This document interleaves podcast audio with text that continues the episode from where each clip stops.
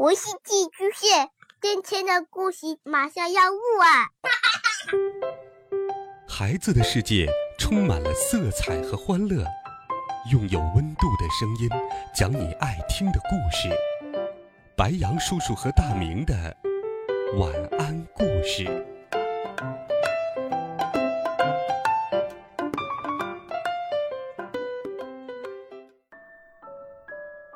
小朋友们、同学们，大家好。欢迎收听白羊叔叔讲故事。上一周，白羊叔叔给小朋友们讲了《我爱成长》系列故事的自律力的其中一个故事。今天，我们继续来听“不靠妈妈也能得第一”的第二个故事。老师不在的一天。中午午饭时间，班长，老师有急事要去趟办公室，你们自己分发一下午饭吧。老师说。班长王浩宇让孩子们站成一排，是炸鸡。孩子们嗅到美味的炸鸡，欢呼着，因为大家都喜欢炸鸡，小朋友们都像。被钉子钉住一样。炸鸡每人两块，这次从美丽开始。负责分发炸鸡的张文博说道：“其实孩子们都知道，每个人发完两块后，还会剩下四五块。所以王浩宇闻着炸鸡的香味儿，对张文博使了个眼色。但是。”张文博也不知道是看懂还是没看懂王浩宇的眼色，只顾在那里分发炸鸡。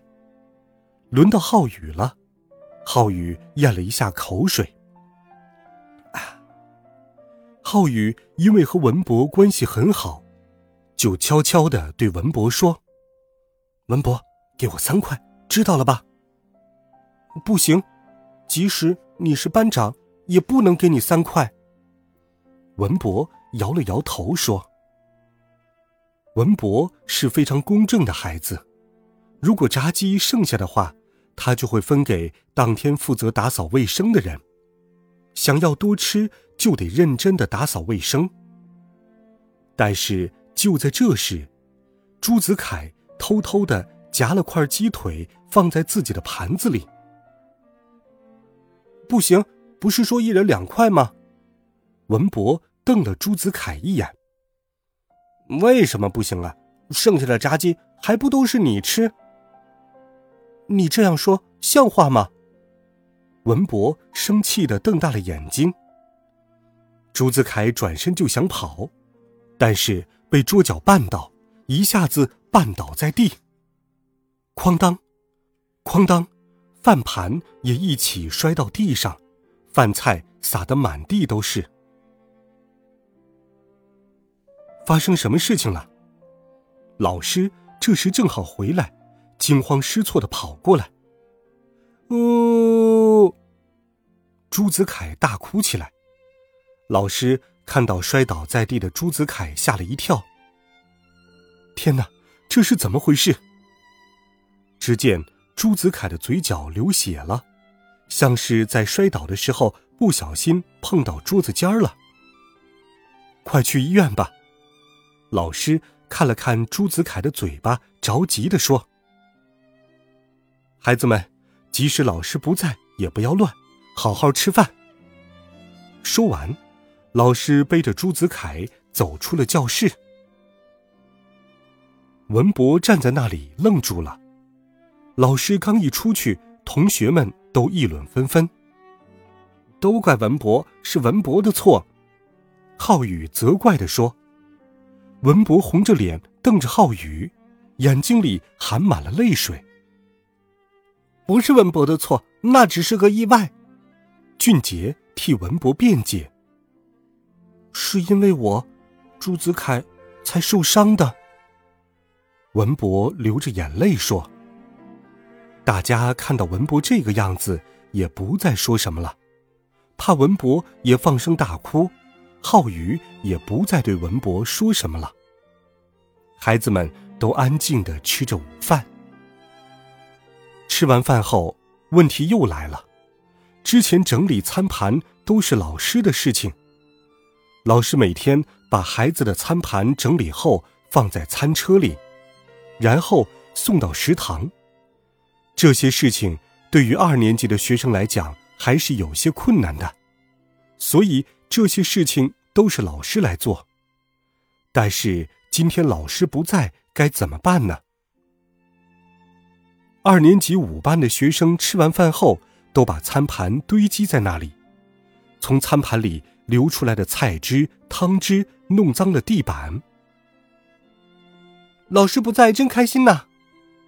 吃完午饭后，有些孩子跑来跑去玩耍起来，还有的孩子干脆就玩起了摔跤。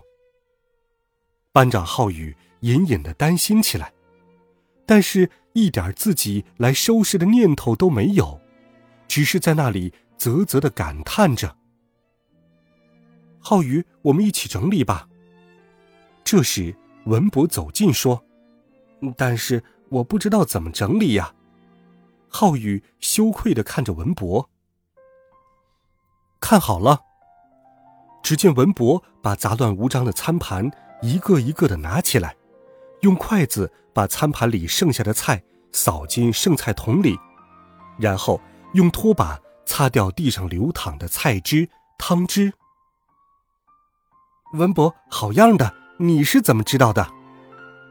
老师做的时候，我在旁边看过。文博看着浩宇笑了起来。浩宇和文博一起把餐盘一个一个的罗列在餐车上。但是奇怪的是，还有四个餐盘没有放进去，餐车就已经满了。好奇怪，老师可以全部放进去的，怎么回事呢？文博把餐盘放进去，拿出来，反复的试了很多次，但是无论怎么弄，还是放不进去。看到浩宇和文博手足无措的样子。俊杰走了过来，说：“给我吧，我来试试。”心思细腻灵巧的俊杰，不一会儿就把剩下的餐盘放进了餐车里。哇！文博和浩宇都用惊讶的眼神看着俊杰。哈哈，干嘛为这样的小事惊讶？我的兴趣爱好不就是拼图吗？俊杰羞涩的笑着，然后。三个人一起推着餐车朝食堂走去。好了，孩子们，这一集的故事白杨叔叔就给你讲到这里。如果老师和家长不在你的身边，你能规划和合理安排自己做什么吗？单独做事情，或者整理我们的衣服、文具、做家务等等，都可以帮助我们。养成自立和动手的好习惯。你在家里有做些什么呢？在学校有帮助老师或者同学做些什么呢？欢迎留言告诉白杨叔叔。微信搜索“白杨叔叔讲故事”微信公众号，每天都有好听的故事与你相伴。温暖讲述，为爱发声。我们明天见，晚安，好梦。